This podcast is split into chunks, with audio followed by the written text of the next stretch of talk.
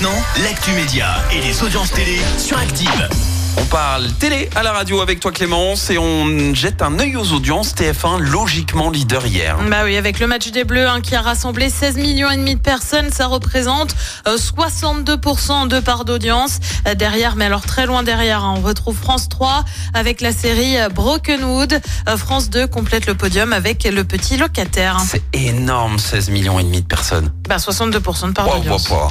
Le Morning Night, bientôt de retour. Ah ouais, c'est prévu pour le 2 novembre sur M6. Alors pour ceux qui l'ont pas, le Morning Night, c'est une version nocturne de ça.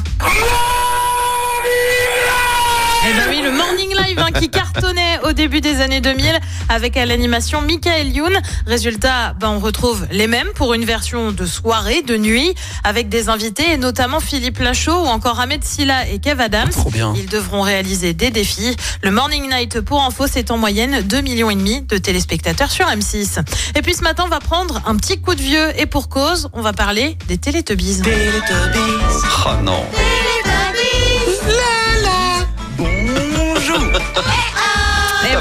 la série a été euh, réadaptée et remise au goût du jour. Mais à tous ceux qui ont connu ça pendant leur enfance, eh bien sachez que le bébé qui avait le rôle du soleil va devenir maman. Bah oui, c'est prévu pour janvier prochain. Elle aussi, elle a grandi.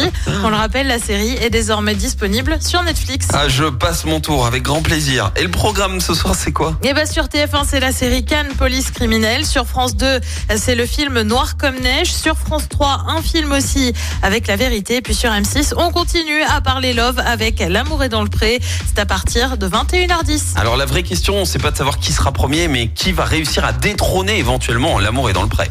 Bah pourquoi pas Cannes Police Criminelle hein Eh Ça ben, a pas allez. trop mal marché la semaine dernière. Et bah pourquoi pas On verra ce que ça donne demain.